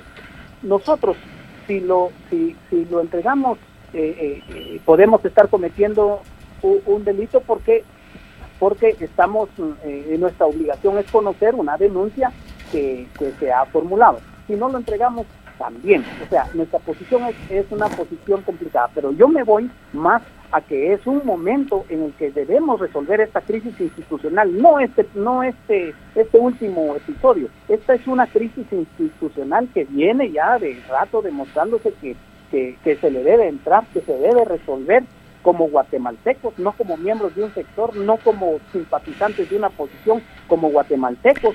Ahora es el momento de, dialogar y creo que en ese sentido tanto el Congreso como la misma eh, Corte de Constitucionalidad, la misma Corte Suprema de Justicia, los sectores en general es una oportunidad para que busquemos una salida institucional y que de esta crisis salgamos fortalecidos. Diputado, ya que, disculpa que lo interrumpa, pero ya que mencionan ustedes y cuestionan que la Corte de Constitucionalidad fue juez y parte al emitir este fallo, quisiera saber por qué de la misma forma no se cuestiona el proceso en que se integró la sala, los magistrados de salas que conocieron el, en, el Pleno de la Corte Suprema de Justicia este proceso de antejuicio contra los magistrados de la Corte de Constitucionalidad. De hecho, yo quisiera llevar la pregunta un poco más allá y siguiendo con su símil del partido de fútbol, ahora entra el VAR y mm, usted lo está viendo, usted tiene el expediente que debería explicar todo eso, eh, usted lo ha tenido que leer, nos gustaría saber si ese expediente eh, explica cómo, cómo se integró cuál fue el proceso para integrar esa selección de, magistrados, ¿no? porque es clave para entender si la Corte Suprema de Justicia, de Justicia siguió el procedimiento. Claro, vea, eh, eh, mire, el hecho de que yo lo he dicho en otras entrevistas, eh, hay magistrados en la, en la Corte Constitucional que debieron haberse inhibido. Y de la misma manera, eh, si hay, magistrados en la Corte Suprema de Justicia que tenían interés en el asunto, debieron haberse inhibido, porque aquí no, no es que estemos tomando bandos, se lo digo de manera muy personal, no es momento de tomar bandos, es momento de respetar la institucionalidad, de rescatar la poca credibilidad que, que, todavía hay de las instituciones con la población. En cuanto a, a, los, a los temas muy, muy, ya muy particulares del expediente, eh, eso la, pues como le dije, lo tiene la comisión pesticidora, ellos tienen ahorita que, que, pero, definir su... Pero la, la, pregunta, diputado, disculpe que lo interrumpa, la pregunta yo creo que es, es de principios, ¿sí? Porque si uno cuestiona eh, la imparcialidad de la CC, lo cual es válido en términos éticos, yo en ese punto coincido con usted, es una pregunta válida. ¿por qué no motivar la misma el cuestionamiento respecto a la Corte Suprema? Primero porque el procedimiento no está muy claro que se haya respetado en la sucesión para integrar las salas. Pero hay otro tema, diputado. Eh, seis de los que firman esta resolución de antejuicio son aspirantes a reelegirse como magistrados de sala. También hay un conflicto de interés. Entonces, lo único que yo pregunto es por qué no hay un balance, por qué no hay una censura moral a la CC y hay una censura moral a la Corte Suprema de Justicia en igualdad de condiciones. Eso es todo lo que los ciudadanos queremos saber. Ni siquiera en igualdad, porque, el, porque a la CC legalmente se la faculta para hacer lo que hizo, mientras que a la CCJ aparentemente no. Esa es la pregunta. Sí, mire, usted usted me habla de, de, un, de, por qué nosotros no nos pronunciamos de la Nosotros no nos pronunciamos con el tema de la CC. Vino un expediente que nos metió en la jugada. El tema de la Corte Suprema eh, eh, eh, no se nos ha consultado como para entrar a conocerlo de manera institucional. Pero claro que lo han consultado, es la resolución que ustedes tienen que conocer. por eso, pero pero le quiero decir que no el, el tema en el que nosotros estamos mm, eh, del que nosotros estamos hablando es del hecho de ellos haberse autoamparado, que es lo que nosotros mm, estamos mm, señalando. Ahora, del, del tema de la, de la Corte Suprema, ese es un tema que pasó a la, a la pesticidora. Ese es un tema que pasó a la pesticidora, nosotros no lo entramos a conocer. Ese, eh, eh, fue inmediatamente que se le pasó a la pesticidora y, y, y, ahí son las actuaciones que ellos tendrán que tomar a partir del momento en que lo, en que lo tuvieron. Pero solo en honor a la verdad, ¿usted sí ve un problema con que haya magistrados? Porque la denuncia al final de cuentas es, digamos, instada por, por, el, por la sentencia que dicta la CC en la elección de Cortes. Entonces, ¿usted sí ve un problema en que la Suprema se haya integrado con, con magistrados interesados en reelegirse a las Cortes? O sea, para, para ver en honor a la verdad, si ustedes como Congreso o usted como diputado individual también ve un conflicto de interés en el caso de la Corte Suprema de Justicia o, no lo ve. En mi caso yo ya lo he dicho, en, y esto se lo hablo de manera personal, eh, eh, yo considero que de la misma manera que hay magistrados en la, en la CC que debieron inhibirse, hay también magistrados en la Suprema que debieron haberse inhibido. De manera institucional, lo que yo les quiero decir es que lo que vino fue un expediente y la ley dice que al venir un expediente se debe integrar una, una, una, una petición por sorteo y eso es lo que se hizo. O sea, no, no, no necesariamente que debamos nosotros entrar a conocer el, eh, digamos, la, el, cómo se conformó, no, no, ese, ese, no es un tema institucionalmente, eso se lo digo de manera institucional. Tiene un, un expediente acá que es un antejuicio contra alguno de los magistrados, lo que procede es integrar una tesisidora porque nosotros como, como diputados no tenemos la calidad de investigadores. Nosotros, nosotros para eso sí se, se forma y quien entra en una tesisidora asume ya la calidad de, investigador que tiene que recolectar información y dar un, un dar una opinión tiene que ser conocida por el Pleno. Diputado, de hecho, se cuestionó también esa conformación de la comisión pesquisidora que aparentemente eh, se dio eh, antes de ser incluso notificados por la misma Corte Suprema de Justicia, en, la que ya estuvieron reunidos, según consta algunos, algunos documentos que publica eh, el periodista Javier Estrada y que también fueron de alguna forma alterados, o podría haber algún hecho delictivo. Había cierta comunicación previa con la Corte, con los magistrados suplentes de la Corte Suprema de Justicia, que es algo que también se ha cuestionado. De ninguna manera. Yo le puedo, le puedo decir lo que a mí me consta. Yo estaba en, en la reunión en la que estaban los, eh, estábamos en comisión permanente cuando se nos informa que ingresó eh, este expediente.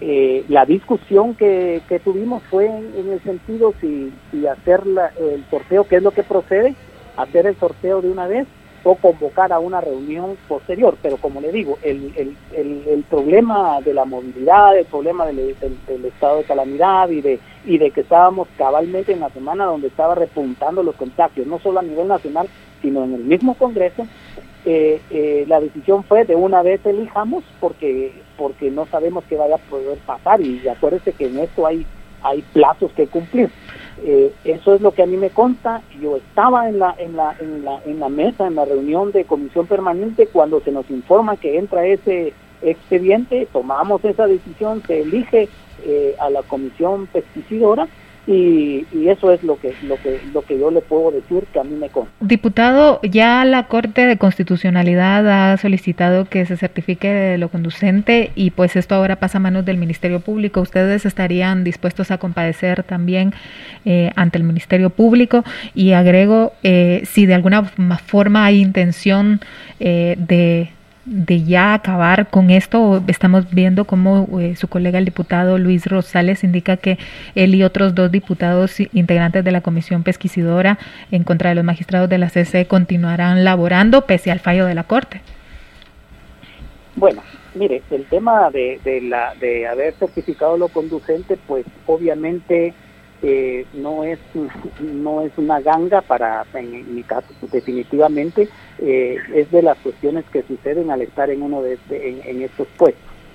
Eh, en este caso creo que nosotros estamos en la mejor disposición en mi caso en la mejor disposición de, de colaborar de facilitar toda la información de decir con la verdad lo que ha acontecido eh, esperaría yo que esto tenga una, un, tratamiento normal, normal dentro de lo, dentro de lo que conocemos de la, del tema de las investigaciones, porque eh, en mi caso, y sé que en, en el caso de los, de los miembros de la comisión permanente, eh, solamente acatamos lo que dice lo que dice la, el ordenamiento, que, que al venir se debe elegir una comisión y, nada más. Cuando nos piden, mandamos el, expediente, la copia certificada. Eh, aquí van, eh, me imagino que saldrán algunas otras líneas, como el hecho de que no debió haberse pedido a nosotros, sino a quien lo interpuso, como es la Corte Suprema de Justicia. Nuevamente le repito, el manifiesto llega a, bueno, no de hecho, así es, el Ministerio Público requerirá de, nuestra comparecencia. Yo estoy en la mejor disposición, incluso voy a, estoy yendo con mis abogados a, de, personarme voluntariamente para, para, para brindar la información que me sea requerida. Recordemos, como lo hemos dicho, todos estamos utilizados al imperio de la ley no vamos a hacer lo que eh, alguien más pudiera hacer, evadir o, no. Vamos a, vamos a acudir. Lo que esté de mi parte, yo voy a acudir a, ser un facilitador en este caso, ¿verdad? Pero más allá de, lo que implica este, este, este proceso, que sé que no es cosa sencilla lo que está pasando en, cuanto a que haya certificado lo conducente hacia mi persona como miembro de la comisión permanente, más allá de, de eso, yo creo que como país haríamos muy mal en estar viendo el pequeño lunarcito que es este problema eh, incluyendo el tema de, la, de la haber certificado conducente y no ver la gran oportunidad que tenemos como país de revisar nuestro nuestro sistema porque esto no esto no es algo que, salió de repente esto es algo que viene acumulándose acumulándose y que hoy resulta en, en, en, en, este problema. Pero realmente el tema de las cortes hace años que ya sabemos que no es funcional ese sistema de elección y lo hemos venido arrastrando y arrastrando hasta este punto. Le agradecemos, diputado Armando Castillo, por atender esta llamada y, resolver los las dudas sobre, para la audiencia de Fíjese que. A ustedes gracias y un saludo cordial para todos. Gracias. Gracias, diputado.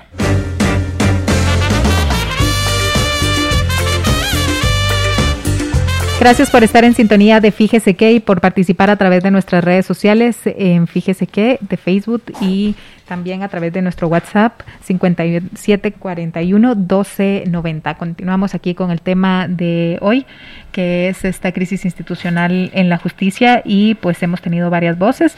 Ahora se sumará una voz más de Javier Urizar, él es estudiante de Derecho quien eh, tiene, pues, autor también. Mm, hay que hacerle publicidad a este artículo bastante interesante que se publica en Plaza Pública de cuándo procede el autoamparo o la doctrina de necesidad. Buenas tardes, Javier. Buenas tardes, ¿cómo están? Bien, gracias. Gracias por atender esta llamada. A ustedes muchas gracias por, por darme la oportunidad de participar. Gracias, Javier. Pues coméntanos un poco cuál es tu punto de vista eh, respecto a esta polémica que ha habido sobre este autoamparo en la Corte de Constitucionalidad. Claro, claro, muchas gracias. Pues, eh, como lo mencionaba en el artículo de Plaza Pública, es, es en definitiva que esta situación es, es, es complicada, ¿verdad? Como ya lo, ya lo está mencionando el diputado anteriormente, ahí se suscitan varias pasiones sobre el posible autoamparo o cuestiones así. Y ante la situación de que fuera el artículo 170 de la ley de amparo, que regula lo relativo a, las, a la inhibición de los magistrados, fuera de eso no hay una respuesta muy clara respecto a qué hacer en una situación tan particular como esta, donde se podría dar la, la presunción de que los magistrados que conocieron del amparo provisional tienen un conflicto de interés. Entonces mi postura brevemente es que se debe acudir al, al, al derecho internacional, a las obligaciones internacionales que tiene Guatemala. Y en este caso, los principios de Bangalore sobre la conducta judicial aprobados por Naciones Unidas indican en el párrafo 2.5 que no es necesaria la descalificación de un juez si no puede constituirse otro tribunal para conocer del caso o cuando, por circunstancias urgentes, la no participación del juez puede producir una denegación de justicia grave. En este caso, si no participaban los jueces que conocieron y no se resolvió inmediatamente, hubiera ocurrido una denegación de justicia grave. Por tanto, no, desde mi perspectiva, no es incorrecto lo que realizó la Corte de Constitucionalidad. Javier, buenas tardes, te saluda Edgar Ortiz. Eh, muy, muy interesante columna, por cierto. Felicitaciones por la buena exposición que has hecho de la doctrina de la necesidad. Quizás aquí la, crítica que, haría la contraparte es eh, cierto, el artículo 170 de la ley de amparo además es bien claro, ¿no? Eh, no, no hay obligación, ¿verdad?, legal de, de inhibirse incluso en los casos en los cuales eh, se pudiera comprometer la imparcialidad de los magistrados. Em, pero no, no es tu opinión también que, hubiera sido deseable, ¿verdad? Eh, la inhibitoria, porque lo que alguien puede decir es, bueno, ¿qué doctrina de la necesidad podemos invocar si hay magistrados suplentes? Y en el caso concreto, pues no parece que hayan hecho el esfuerzo por inhibirse. ¿Qué responderías al respecto? Buenas tardes, Edgar. Pues muchas gracias por la pregunta. En este caso, creo que valdría la pena analizarlo desde dos puntos. Es claro que lo deseable para evitar todo este conflicto político que se ha dado es que se inhibieran los magistrados. Eh, sin embargo, tenemos que atender también a que, como consta en el expediente, sí, sí participaron dos magistrados suplentes.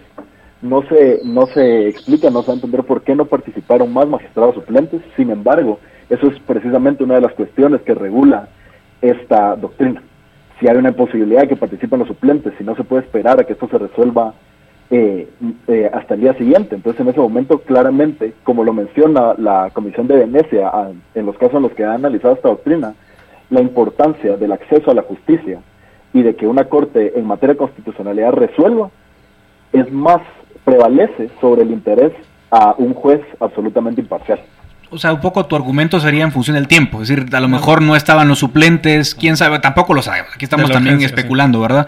O sea, una explicación puede ser, mire, a lo mejor Mariano Araujo no estaba y no es una situación de llamar. Urgencia. Eh, hay que resolver, aquí está el expediente, esto nos van a traer el lunes del pescuezo si no fallamos.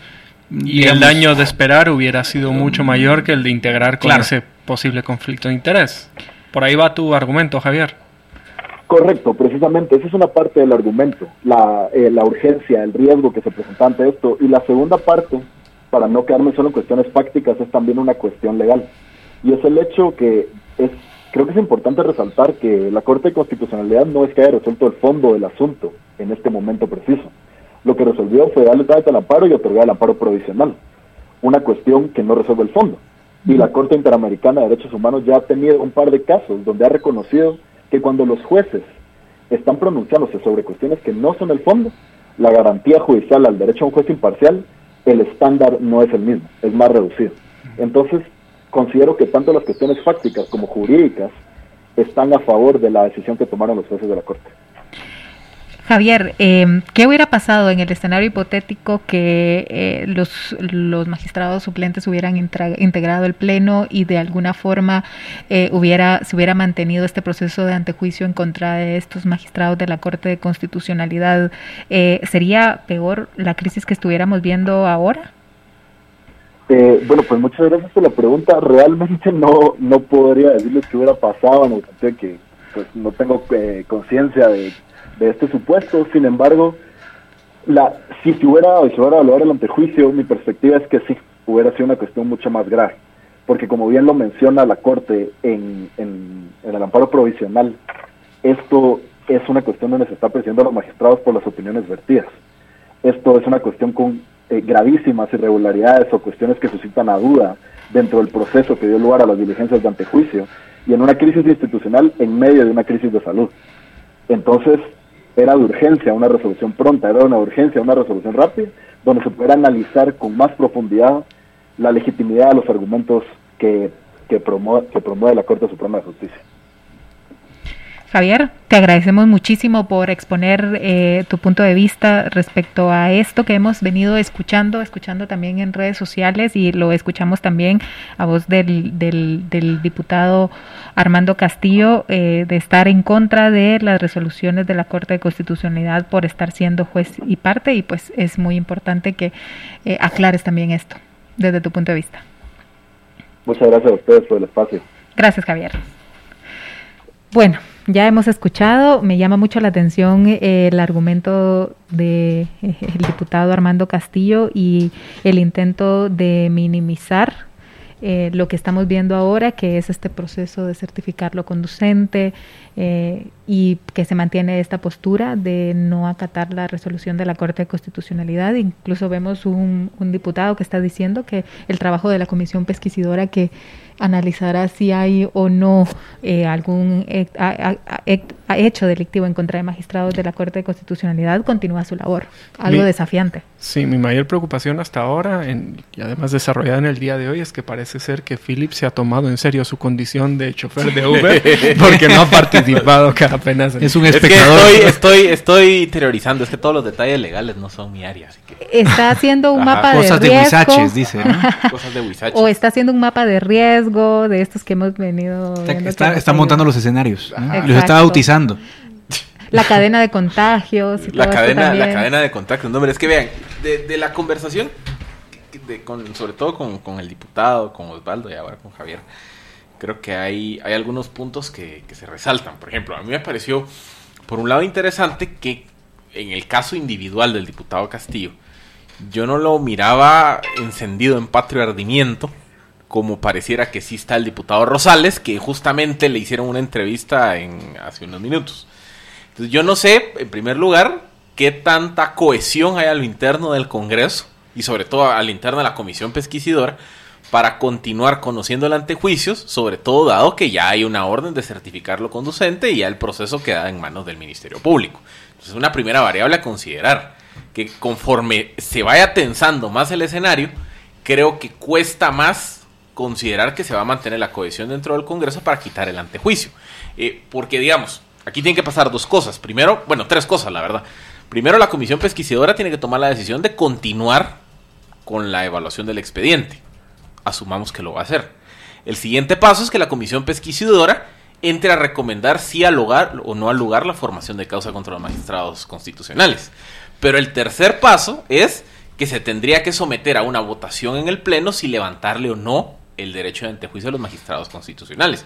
Y lo que siento yo es que conforme cada una de esas fases vayan caminando, me cuesta ver que se mantenga, digamos, la cohesión absoluta dentro del Congreso, decir sí, vámonos en contra de la, de la sentencia de la Corte. Yo creo que una, digamos, en donde me cuesta ver incluso que le vayan a levantar la inmunidad a los magistrados constitucionales es cuando se tenga que someter al Pleno. O sea, no sé de dónde vayan a sacar 105 votos para levantarle la inmunidad incluso un paso anterior. Si vemos que el Ministerio Público inicia diligencias de investigación eh, sobre la certificación de lo conducente por parte de la Corte de Constitucionalidad, yo no sé si a la misma comisión pesquisidora ellos adoptan una postura más, eh, digamos, de, detente o de distensión y, y no prosiguen con conocer el, el, proceso. O sea, creo que también en el Congreso el incentivo es que conforme el tiempo pase y la tensión aumente, se vuelve más difícil mantener la cohesión, digamos, ya de todos los actores que se necesitan para irse eh, all contra la Corte de Constitucionalidad. Esperaría yo que eso es una tendencia a desescalada. Y más caro. el escenario de la desescalada, pero, pero, pero pueden pasar muchas cosas en medio, ¿verdad? Yo siento que mm, sí, o sea, oyendo al diputado Castillo, eh, obviamente el tono de la discusión también es un programa de radio, una audiencia que obviamente no comparte la visión de ellos, ¿no? Entonces yo también supongo que cada quien eh, ajusta su discurso a la audiencia, eso, es normal, ¿no? Bueno, pero algo parecido dijo esta mañana, no sé si fue en Emisoras Unidas. Sí, es verdad. Eh, digamos que, que esa es una probabilidad, pero también eh, cuando hay dos facciones, ¿no? La moderada y la, y la radical, a veces los radicales tienden a, jalar un poco la pita al lado de ellos. Y yo creo que, que una cosa que, que, preocupa es eh, ver también en el escenario, en el tablero, que, que, a lo mejor ellos están, se sienten muy fortalecidos porque ven que cuentan con, con la venia de la Corte Suprema de Justicia, que es el órgano quien en, en dado caso debe quitarles la inmunidad a los diputados. Eso es un factor importante. Y, que ayer mismo dio una demostración de no querer hacerlo cuando, cuando le ratificó la inmunidad a, Felipe Alejos, justamente a ese punto. Por enésima vez. Por enésima vez, porque sí. Además con, el detalle del sello de Roja Cetina. Le, han, le, han, le han ratificado más veces la inmunidad a Felipe Alejos de las que Gustavo Alejos ha estado en torre de tribunales. Hombre, Ahora, no es fácil eso. ¿Qué tanto le deben a Gustavo Alejos para mantenerle cuatro veces a, Felipe, a Felipe Alejos? Perdón la inmunidad. Es que yo creo que aquí hay una sensación de que si el proceso penal contra Felipe Alejos avanza, van a salir más actores mencionados. Entonces creo que aquí hay un asunto de, de salvaguardarse todos con la misma chamarra, porque recordemos, Felipe Alejos, el caso por el que se le investiga es el caso de evolución de crédito fiscal. Pero aparte, Felipe Alejos ha sido un operador político central eh, de todas las actuaciones del Congreso en los últimos dos años relacionado con el tema de la expulsión de la CICIG, la, eh, digamos, toda la negociación de presupuesto, la negociación de junta directiva del Congreso. Es decir, pareciera que Felipe Alejos es un centro neurálgico de intereses que trasciende el mero caso de investigación de crédito. ¿Cuántos años lleva Felipe Alejo siendo vicepresidente del Congreso? Desde el 2016. Digamos que si Gustavo Alejo se aglutina en torno así a una serie de fuerzas, también expele a otras, ¿no? Divide a otras. Pero esas otras, en muchos casos, eh, logra atraerlas Felipe Alejos precisamente por su papel en, el caso que menciona Felipe. Todos los caminos llegan a Gustavo Alejos. Ah. Vamos a regresar. en, Alejos. En Alejos. En Alejos. Regresamos en unos instantes.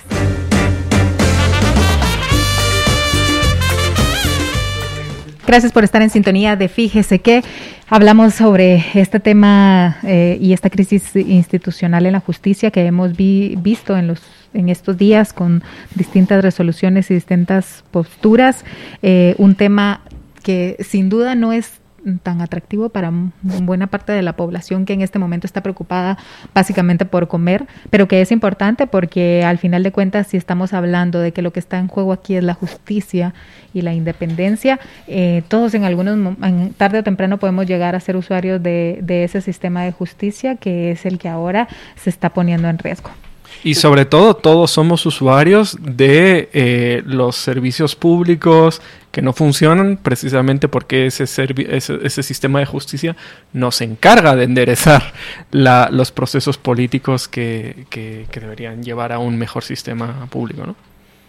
Es que, vean, yo creo que lo que está aquí también, eh, o la batalla subyacente, que lo hemos platicado en anteriores espacios, es que la elección de magistraturas de Corte Suprema de Justicia y salas de apelaciones se juegan incluso más allá de intereses políticos. Eh, porque, digamos, ahí sí yo concuerdo con lo que decía el diputado y creo que todos estamos de acuerdo, el modelo de elección de altas cortes en Guatemala ya está caduco. Y sobre todo, la parte que a mí más, más, me preocupa es lo relacionado con las salas de apelaciones. Es que yo creo que ya ni siquiera en Botswana se elige a los magistrados de apelaciones mediante un proceso político en donde es el Congreso quien, quien designa estas autoridades. ¿Por qué es relevante? Porque las salas de apelaciones van a conocer prácticamente en segunda instancia todos los procesos judiciales del país en materia civil, mercantil, de familia, eh, penal, o sea, es decir, aquí cualquier actor, es decir, si yo demando a mi vecino porque tenemos un lío sobre los límites de la propiedad, si yo entro en una, en una demanda de custodia, de pensión alimenticia, etcétera, etcétera, todos esos procesos que aparentemente no tienen un interés político, tarde o temprano van a ir a dar en segunda instancia salas de apelaciones. Entonces, ¿qué pasa? Cuando el sistema de elección privilegia designar jueces por motivos políticos, esos jueces de entrada ya van con una seria duda de su imparcialidad e independencia. Y segundo, el sistema en Guatemala lo que ha demostrado es que las salas de apelaciones son espacios en donde se, se terminan privilegiando intereses corruptos. Entonces, ¿qué me dice eso? Esas salas de apelaciones, al momento de conocer el caso, por muy minimalista que sea en materia de trabajo, de familia, lo que quieran, ese juez está mucho más, o en teoría va a estar mucho más permeado por intereses corruptos que un juez de carrera.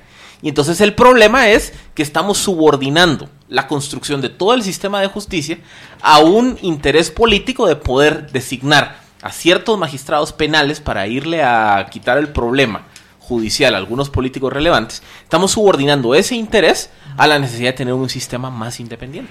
De hecho, hasta yo creo que este proceso, la división o la distribución que se suponía eh, eh, era que la Corte Suprema de Justicia y la Corte de Constitucionalidad le interesaba a aquellos con grandes intereses políticos. Y por políticos no me refiero solo a los que están representados en los organismos del Estado, no a los que tienen un papel en los organismos del Estado, sino a los que tienen interés en definir el gran, el, rumbo general del, del país. Por ejemplo, bueno, no, no, no voy a poner ejemplos.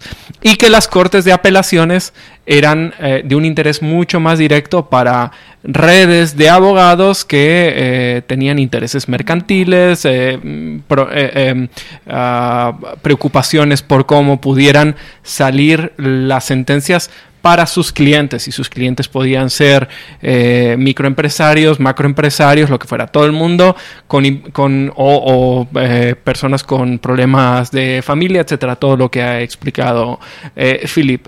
En, esta, en este proceso a mí me da la impresión de que se ha integrado todo y los actores, los grupos de interés lo están viendo como un conjunto, como un sistema en el que no pueden prescindir de un solo elemento si si, si, si, si no están dispuestos a, perder el control. ¿no? Entonces, tanto intereses políticos como mercantiles como se, se han divulgado a todo nivel del sistema. Estamos hablando de un diputado que nos, nos, nos, menciona que sí es importante eh, rectificar cómo se están haciendo los procesos de elección de, de cortes.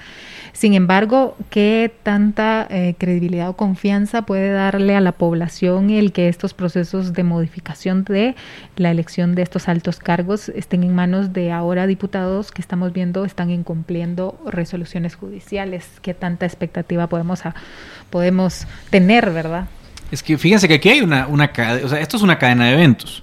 Y, un poco yo creo que la lucha mm, macro de la, del enfrentamiento con la Corte actualmente es primero aguardarle las piernas a la Corte, por decirlo así, por una sencilla razón. La resolución que, emite la Corte de Constitucionalidad está sujeta a, a una gama de, digamos, de detalles que cumplirlos en la práctica son, eh, digamos, complejos, por, por, lo menos, por decirlo de alguna forma.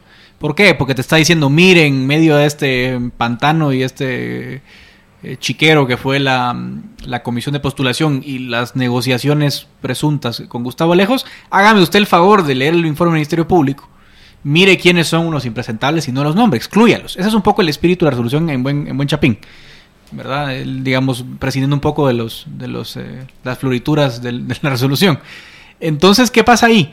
Que el Congreso va a decir, bueno, yo no voy a excluir a fulano, porque, porque no. Y, entonces, ¿cuál es la consecuencia de ese escenario? Pues que habría, en, un mundo, digamos, eh, ideal, habría que pedir la debida ejecutoria y decir, mire, el Congreso no está respetando lo que dice la CC. eh, pero ya con un precedente en el que el Congreso va con todos los tanques hacia, hacia la CC, entonces lo que yo vislumbro es una elección de cortes en la que va a dar igual lo que dijo la CC, van a poner igual a quienes quieran y a ver si se animan, pues. Pero vayan ahora a pedir una ejecutoria. pero van a elegir Pero es interesante lo que, ha hecho, lo que ha hecho el Congreso, ¿no? Porque, en primer lugar, lo que mm, eh, vemos que emerge en el Congreso es una iniciativa, una iniciativa de Ligia Hernández, si no recuerdo mal, diputada de Semilla, que dice excluyamos a los que aparecen mencionados en el informe. Y solo 10 diputados la apoyan. 10 de 160, 150 no la, no la apoyaron. En cambio, surge una propuesta de la junta directiva, si no recuerdo mal, que lo que hace es complicar aún más el, proceso. Y dice, bueno, entonces ahora, eh, uno por uno, vamos a eh, decir por quién votamos, por qué votamos por ese y por qué excluimos a los, de, a los demás. Eso en un video que estamos preparando y que seguramente salga esta tarde en Plaza Pública, da lugar a 47 mil intervenciones. 47 mil intervenciones. Suponiendo que cada intervención, que es, mucho suponer, dure 6 segundos para ratificar o descartar a un candidato, porque hay que argumentar, ¿no? Y argumentar en 6 segundos, a mí no me da tiempo a decir ni tres palabras. Eh, Suponiendo que cada intervención dure 6 segundos, salen eh, alrededor, algo más de 3 días de intervenciones ininterrumpidas del Congreso.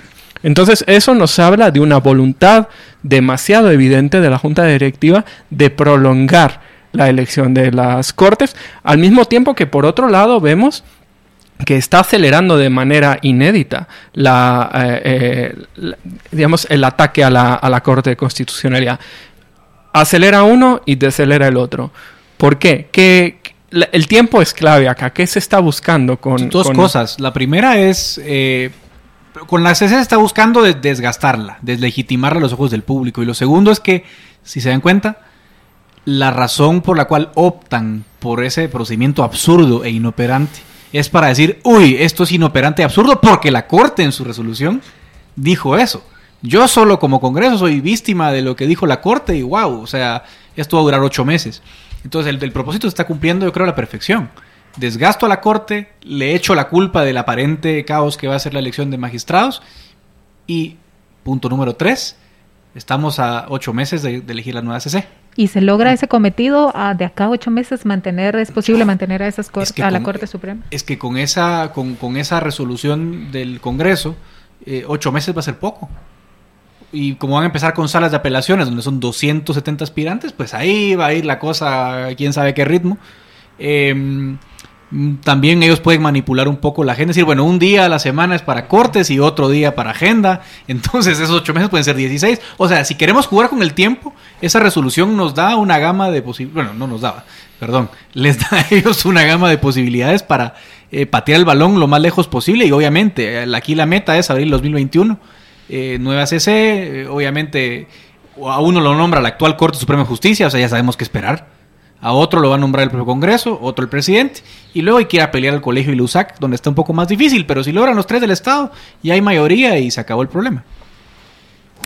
Es que yo coincido en ese sentido que la estrategia, lo que estamos viendo es, a ver, en términos macro, la estrategia es uno, que no haya elección de cortes en el corto plazo, sino que la elección de cortes por lo menos patear la pelota hasta después de abril de 2021 cuando haya otra CC. Segundo, yo no sé qué tanto prospere el escenario de desaforar a los magistrados constitucionales. Pero lo que sí se está construyendo es un escenario de decir, bueno, en estos ocho meses que le quedan a la actual magistratura, a la Corte de Constitucionalidad, que sea una magistratura inoperante. Porque a mí lo que más me preocupa es el precedente. O sea, si ya hoy el Congreso está desacatando una, resolución de la Corte de Constitucionalidad, ¿qué garantía hay de que el día de mañana pues un actor privado, el gobierno, otra vez el Congreso de la República, otra vez la Corte Suprema de Justicia, desacaten otras resoluciones de la, de la Corte. Entonces, en términos prácticos, tenemos una Corte de Constitucionalidad a la que no le hacen caso. Eso es lo que a mí más me preocupa del escenario actual. Creo que también lo que estamos viendo aquí es, es una apuesta de parte del Congreso y aliados de decir, bueno, si aunque si no logramos desaforar a los magistrados constitucionales, por lo menos sentemos el precedente que en los siguientes ocho meses, en lo que ellos salen, no van a poder bloquear más temas. O sea, ya, ya que no hagan más daño en la, en la percepción que ellos están haciendo. Y tercero, apelar entonces a tomar control de la, de la CC de abril de 2021 para asegurarse, al final la CC en Guatemala juega el rol de árbitro político de última instancia, asegurar que ese árbitro pite los penales de acuerdo al equipo mayoritario. Ese creo yo que es la, toda la estrategia de lo que están haciendo aquí. Y, y, y por, como les digo, una de las, de las batallas eh, subyacentes de todo este proceso tiene que ver con, uno, la elección de cortes. Pero dos, no olvidemos que también hay muchas resoluciones judiciales de amparos que la CC tiene que emitir en las siguientes semanas, meses, relacionados con procesos penales. Por ejemplo, el día de hoy veíamos que hay un caso de Sandra Torres, el caso de, financiamiento ilícito de Sandra Torres, que se está destrabando precisamente en base a resoluciones de la Corte Suprema de la CC. La CC se tiene que pronunciar sobre amparos relacionados a prejudicialidad de procesos sobre financiamiento electoral ilícito. Se tiene que pronunciar sobre eh, amparos relacionados con designación de juzgados de alto riesgo para conocer ciertos procesos. Es decir, la CC también tiene en sus manos una serie de resoluciones individuales, digamos, menos trascendentales que la elección de cortes, pero que afectan intereses. Entonces también la idea de debilitar la CC en los siguientes meses creo que va también en sintonía de cómo evitar, digamos, que esos intereses se vean afectados por las actuaciones de la Corte. Así de claro. Bueno, y con esta explicación hemos llegado al final del programa. Gracias por sintonizar. Fíjese que le recordamos, el programa puede volver a verlo en nuestra plataforma de Facebook, se queda ahí colgado. Gracias por su sintonía y por estar al pendiente del programa. Philip, Edgar y Enrique, gracias por acompañarnos.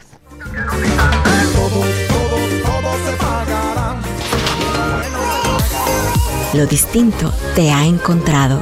Esto es Infinita Podcast. Encuentra nuevos episodios cada semana. Suscríbete.